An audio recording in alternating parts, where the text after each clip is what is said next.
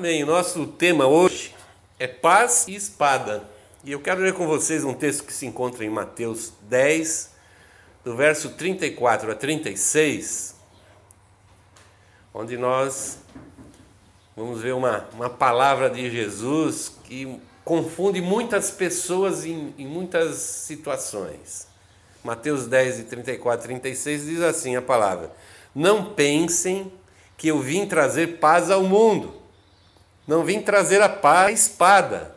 Eu vim para pôr os filhos contra os pais, as filhas contra as mães e as noras contra as sogras. E assim os piores inimigos são os seus próprios parentes. Vamos curvar nossa cabeça, vamos orar nesse momento, pedindo a Deus que nos abençoe e possa falar conosco. E que o Espírito Santo transforme essa palavra em alguma coisa que possa entrar na nossa vida.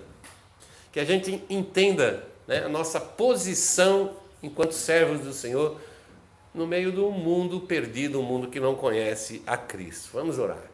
Pai, em nome de Jesus, nós queremos pedir a tua bênção sobre as nossas vidas nessa manhã. Fala conosco, no teu poder, no poder do teu Espírito Santo, Paizinho.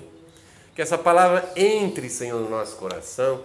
Que ela, que ela realmente faça, Senhor, peso na nossa vida. Que ela nos Senhor, seja um, um direcionamento, Senhor, muito claro efetivo do Espírito para nós, Senhor, para a nossa vida cristã, que a gente possa entender com bastante precisão que Tu queres em nós nessa manhã. Fala conosco, Espírito. Nós oramos e agradecemos em nome de Jesus Cristo. Amém e amém. Você sabe quantas vezes a palavra paz aparece no Novo Testamento?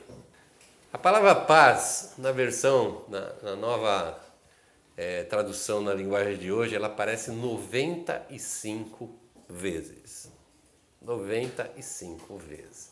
E a palavra paz, ela não dá muita chance assim de, de interpretações ou sinônimos diferenciados. Se você olhar em todos esses textos, o que a paz significa, significa de fato paz. Ter paz, não ter conflitos, não, tá, não ter guerra, não tá se opondo ou se confrontando por alguma coisa, alguma situação na nossa, na nossa vida. E é muito interessante porque no, no Evangelho e nos textos do Novo Testamento nós encontramos tantas vezes essa palavra paz, nós percebemos que essa paz que nos é induzida pelo Novo Testamento, ela está totalmente ligada à figura de Jesus Cristo. E realmente Jesus, lá em João, no Evangelho de João, ele fala de dar uma paz que não é uma paz convencional, a paz que a gente encontra no mundo, aquela paz que vem quando a gente está bem, está saudável, está financeiramente saudável também, está com todos os nossos projetos funcionando com sucesso, que a gente pode no final da noite, quando bota a nossa cabeça no travesseiro, falar assim, pô, graças a Deus, eu tô, tá tudo ótimo na minha vida. Não tem uma vírgula fora de lugar. Então, quando Jesus falou que é essa paz, não é a paz que o mundo dá, ele está dizendo é uma paz muito diferente. Uma paz que vem no nosso coração por percebermos, entendermos. Não há nenhuma barreira, não há nada está nos impedindo de, de entrarmos na presença de Deus, de, de sermos é, tocados pelo seu Espírito, ser trabalhados pelo seu Espírito que nos põe debaixo da autoridade de Jesus Cristo. Quando nós nos sentimos debaixo da autoridade de Cristo e nos sentimos assim, pessoas que estão retribuindo através de atitudes na nossa vida esse amor, essa graça de nós podemos dizer assim: nossa, eu estou em paz, mesmo que todas as coisas ao nosso redor, as pandemias da vida, as tempestades da vida, possam estar nos açoitando, pode estar fazendo muito barulho ao nosso redor e as pessoas dizendo para você: ah, agora acabou tudo, agora está tudo, está um problema geral, todo mundo vai morrer, todo mundo vai falir, todo mundo vai ter problema na sua vida. Ainda assim a gente consegue aquela mesma paz no nosso coração. Porque a gente sabe que está nos cuidados do nosso, do nosso Pai, nosso Pai Celestial. O próprio Jesus, lá no Sermão da Montanha, ele nos diz que os seus discípulos seriam promotores da, da paz, pacificadores. Quando nós entramos na vida das pessoas, quando nós nos aproximamos, quando nós entramos com a mensagem do Evangelho, quando nós testemunhamos de Cristo, a nossa mensagem, a nossa palavra, o nosso testemunho é um testemunho de, de paz, de trazer concórdia, de, de trazer novamente aproximação, amizade, seja com Deus, seja com as pessoas, porque a mensagem do Evangelho é exatamente isso: nos aproximar amigavelmente de Deus que nos recebe daí como filho e fazer com que essa, essa relação de perdão, de graça que nós temos com Deus através de Cristo se transforme também numa relação de paz e de graça com as pessoas que estão ao nosso redor. Ao nosso redor. Então, ser pacificador para um, um discípulo de Jesus Cristo é obrigação, mais do que uma vontade de ser, uma obrigação. E fica muito estranho a gente pensando dessa forma. Ele falar aqui nesse texto em Mateus, narrado por Mateus aqui no, no versículo 30, 34, diz assim: Não pensem que, que vim trazer paz ao mundo. Não, não vim trazer paz, mas a espada. Parece que diz tão profundamente de tudo, todo o conteúdo do Novo Testamento, se nós não entendemos bem o que isso significa, talvez a gente fique extremamente confuso. Extremamente confuso. A gente tem que se localizar aqui nessa, nesse momento do ministério de Jesus, nessa altura do Evangelho de, de Mateus, já o, o, assunto principal de Jesus, a temática principal de Jesus na sua, nos seus ensinamentos, era o momento de que os, os discípulos seriam enviados, seriam mandados para, a partir daquele momento, colocar em prática todos esses ensinamentos de Cristo e começarem a eles mesmos levarem o Evangelho, levarem a palavra de Deus. Até aquele momento, Jesus estava sempre com eles, Jesus sempre tomando a dianteira nas ações, nas atitudes, comandando, liderando. E a partir daquele momento, não. A partir daquele momento, eles teriam que ter uma iniciativa própria e colocar em prática, no serviço de Cristo, toda aquela bagagem que eles já tinham recebido. Então é um momento muito decisivo. Muito decisivo. Ponto exatamente esse. Eu vou enviar vocês. Se preparem, estejam preparados. E por que que Jesus está falando, olha, vim trazer uma espada. Será que Jesus está querendo dizer que nós devíamos nos armar para levar o Evangelho? Eu acredito que não. O que Jesus está querendo dizer é que essa espada que ele trouxe não é para nós ferirmos o mundo, mas é a espada que o mundo nos fere. Jesus está falando aqui, acima de tudo, de renúncia. De renúncia. Porque se eu ficar firmado mesmo na vontade, na palavra e no que eu aprendi de Deus e no que o Espírito Santo me induz a agir, a colocar em prática na minha vida todos os dias, com certeza, o mundo vai bater de frente comigo. Eu não sei dizer é, se é o mundo que nos confronta ou se somos nós que confrontamos o mundo. A verdade é que Satanás nos tem como inimigos. Mas muitas vezes nós não temos o mundo como inimigo da nossa vida. Satanás é meu inimigo, quer destruir a minha vida, e de fato Satanás quer destruir a nossa vida, porque isso destrói o cristianismo, isso destrói a evangelização, isso impede que as pessoas possam escolher se eles querem se colocar debaixo da autoridade de Cristo ou não. Porque é a palavra de Cristo que nos dá essa possibilidade. Fora de Cristo, nós já estamos condenados. Então é o próprio Satanás batendo como ele pode em nós cristãos, porque ele não quer que a nossa vida cristã progrida, cresça, apareça. E por outro lado, nós também temos que confrontar essa obra de Satanás. E a, a perspectiva de Cristo, eu imagino, nesse texto, é nos fazer entender como nós devemos ir de encontro à espada de Satanás. Porque entendo aqui que essa espada significa toda essa força, essa pressão do diabo contra o crescimento da obra e do reino de Deus. Como? Como? Se nós entendemos que o inimigo faz, como ele tenta a nossa vida, nós vamos ver que a primeira coisa ele tenta nos seduzir nos nossos desejos. Se nós temos uma vida apaixonada pelos desejos da carne, para passar a ter uma vida nova, que agora os nossos desejos são espirituais.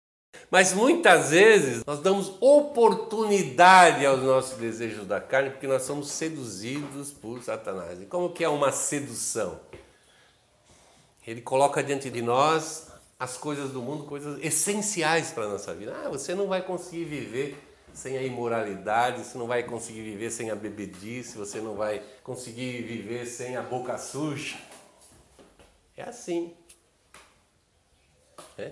E que vai criando aquele, aquele monte de situações e a gente que, quando recebeu Jesus, quando foi ali realmente tocado pelo Espírito de Deus, foi transformado, foi mudado. Ele passou uma régua nessa, nesse nosso passado, nessa situação que nós vivemos, e a partir daquele momento nos dá uma sensibilidade ao pecado, às coisas realmente que nos confronta com Deus e com a vontade de Deus, nos fazem, como diz o apóstolo Paulo, fazem separação. Todo pecado nos separa de Deus. Não se deixe enganar. Não tem pecadinho. Não, pecadinho Deus perdoa, nem leva em conta. Deus leva em conta todos e quaisquer pecados que a gente possa praticar na nossa vida. Só que é o seguinte, à medida do tempo que a gente vai dando oportunidade, vai dando concessões à carne, e toda vez que eu dou uma oportunidade para a minha carne, eu estou dando uma oportunidade a Satanás me tentar com o objetivo de me seduzir. E o que acontece? Aquela sensibilidade que eu, que eu tenho quando eu recebo a Cristo, falo, encontrei uma outra maneira de viver, não quero nunca mais dar as costas para essa nova vida. A gente percebe que a gente vai perdendo a sensibilidade, daqui a pouco aquela coisa que você fala, nossa, Deus não, Deus deve odiar que eu faça isso. A gente fala assim, ah, talvez não seja tão assim, talvez estou sendo um pouco exagerado, estou sendo muito crítico. Afinal de contas, Deus quer que eu seja feliz.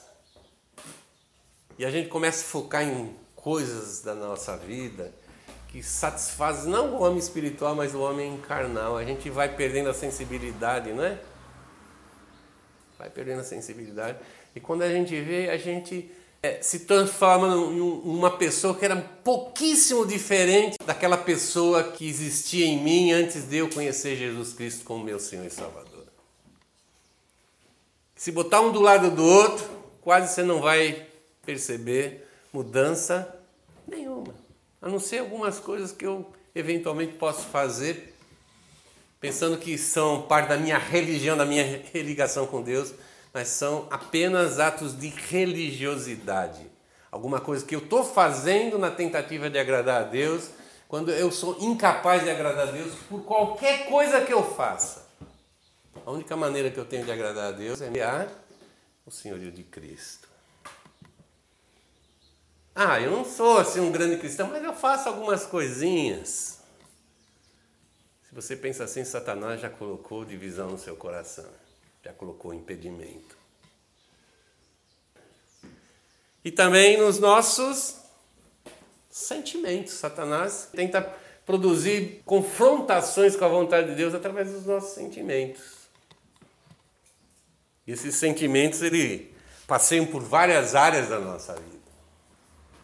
Alguém pode pensar: por que, que eu não posso fazer amor com meu namorado se Deus diz que eu tenho que amar todo mundo? Isso é amor, é um ato de amor. E vai por aí afora. Os sentimentos são tão profundos e puros que são de Deus. São de Deus. Quando não são. Então, esses sentimentos, eles começam a se misturar a mentira de Satanás com a verdade de Deus, até que eles se transformam somente na mentira do diabo. O próprio Cristo, em uma das dessas situações que falam muito profundamente esses laços sentimentais, esses laços de unidade com pessoas nas nossas relações, Jesus fala em Mateus 10, 35 36. Assim os inimigos dos homens serão seus familiares. E não existe pessoas que a gente tem um laço mais profundo de sentimental, de unidade, do que com a nossa, nossa família. Mas na sequência, Jesus diz em Mateus 10, 37: Quem ama o pai ou a mãe mais do que a mim, o filho ou a filha mais do que a mim, não é digno de mim. O que, que Jesus está falando? Que você tem que odiar a sua família? Que você tem que desprezar a sua família? Agora eu sou cristão, vou virar as costas para minha família porque eles não querem saber de Cristo? Não é isso. Tipo assim, quem não quer Jesus, eu também não quero saber. Tratando da graça de Deus, do amor de Deus, não funciona assim. Mas o que chama atenção é que aqui nesses textos, a maneira como Cristo coloca a situação, é que não é que nós devemos diminuir o nosso sentimento pela nossa família. Em vez de você diminuir o seu amor pela família, pelos seus filhos, pelo esposo, pela esposa, pelos pais, o amor a ele tem que ser ainda maior. Mas ele coloca essa, essas relações naturais da família, que são relações que são pontuadas pelo amor, e não tem um amor terreno mais profundo que o um amor de mãe por um filho. Não existe. O amor a ele tem que ser maior. Não é diminuir o amor que eu tenho pelo meu filho, para minha esposa ou por alguém da minha família, mas é fazer com que o meu amor por Cristo seja maior. É optar por agradar primeiro, servir primeiro, fazer a vontade primeiro de Cristo e depois as outras coisas naturalmente vão acontecer na minha vida. Até porque o amor de Deus me leva a amar até quem não deveria ser amado, que é o meu inimigo. Que dirá alguém da minha família? Por mais que essa pessoa se levante como uma espada de Satanás para se colocar contra a minha vida cristã não muda o nosso amor, primeiro a Cristo e segundo aos nossos entes queridos. Aos entes queridos. Em segundo lugar, é o amor que nós temos pela vida, por nós mesmos. Todo mundo quer ir para o céu, não quer? Mas quem é que quer morrer aqui hoje? Parece que a gente vai para essa hora meio que chorando, né? Ai meu Deus, né? Por quê? Porque existe um, um pensamento de supervalorização da nossa própria vida. Mas tem um, uma metáfora muito usada no Novo Testamento que nós devemos carregar a nossa cruz. Quem quiser ser meu discípulo, tome a sua cruz e me siga. E para que, que a gente está levando essa cruz? Você já pensou o que, que significa isso? Você está carregando uma cruz onde você mesmo vai ser crucificado com Cristo. O que o Senhor está nos pedindo é renúncia. Renúncia. Não está dizendo assim, ah, alguém vai trazer uma cruz e você está tá previsto que você vai crucificar. Não está dizendo que isso é uma, um ato voluntário. Isso é um ato de entrega. E não é à toa que nós achamos também, pelo menos uns quatro, cinco textos, praticamente em todos os evangelhos, que também usa uma metáfora: quem perder a sua vida vai achá-la ou vai ganhá-la. O meu ato de renúncia, quando a mensagem do evangelho entra na minha vida, me leva a um desprezo, um desprendimento da minha vida. Jesus avisou isso, deixou muito claro, para falar assim: ó, quando as coisas acontecerem, não fiquem perplexos, não fiquem morrendo de medo. Pelo contrário, lá em Mateus 5,10 diz assim: Felizes os que sofrem perseguições por fazer a vontade de Deus, pois o reino de Deus é deles. Felizes são vocês quando os insultam, perseguem e dizem todo tipo de calúnia contra vocês por serem meus seguidores. Alegres e felizes, porque uma grande recompensa está guardada para vocês nos céus. Olha só que estranho, né? Jesus está falando aqui como se levantar a espada contra você. Fiquem tristes, chorem, lamentem. Não, diz assim: fiquem felizes e alegres, porque está tá se cumprindo em nós a mesma coisa que se cumpriu em Cristo Jesus. Assim como ele foi perseguido, confrontado, por Satanás, pelo mundo e também pelos seus próprios sentimentos, porque ele era humano, totalmente humano como eu e você, mas ele saiu vitorioso. Mas tem duas condiçãozinhas aqui que eu acho extremamente interessante. Aqui diz assim, ó: sofrerem perseguições por fazerem a vontade de Deus, por serem meus seguidores. A condição não está na nossa própria vida, ela está na nossa submissão ao nosso Senhor Jesus Cristo. Existe um pensamento que o sofrimento purifica, santifica, que é uma outra calúnia de Satanás. Se eu sofro nesse mundo por causas naturais ou porque eu, eu fiz decisões erradas na minha vida e estou sofrendo consequências das decisões que eu fiz lá no passado, eu não posso dizer que é isso que o Senhor deseja de mim, ou é isso que me aproxima de Deus, ou é isso que me põe debaixo dessa bênção do Senhor. Não, quando eu realmente estou, eu sou confrontado porque eu sou cristão, porque eu carrego o nome de Cristo, porque eu testemunho de Cristo, então essas coisas se tornam uma, uma verdade. Então essa entrega total, uma renúncia ele não somente nos impôs isso, mas ele cumpriu isso própria vida. Pensávamos que ele era humano, ele, ele colocou em jogo também a sua própria vida. Jesus, quando foi para a cruz, se ele não tivesse de fato cumprindo toda a vontade de Deus, como era a sua obrigação messiânica, cumprir toda a lei, e ele era homem, ele estava sujeito como nós às tentações, às adversidades da vida. Mas diz a palavra que porque ele ressuscitou, isso mostra que ele foi aprovado por Deus. Ele podia ter sido reprovado. E se eu penso que Jesus poderia ter sido reprovado, eu tenho que pensar muito mais então na minha condição. Que eu possa, não cumprindo essa imposição divina, que eu possa vir a ser reprovado. Sempre dentro daquele daquele princípio, ok? Muito for, for dado, muito vai ser pedido, muito vai ser requerido. Então, quanto mais eu tenho essa interação com o Senhor, com o seu Espírito, quanto mais eu estou próximo dele, quanto mais eu conheço a sua verdade, mais eu vivo com ele, mais responsabilidades eu tenho na minha forma, na minha maneira de viver. Também para Cristo perder e ganhar a alma valia. Ele teve que perder a sua vida para ganhá-la. Foi isso que ele fez lá naquela cruz.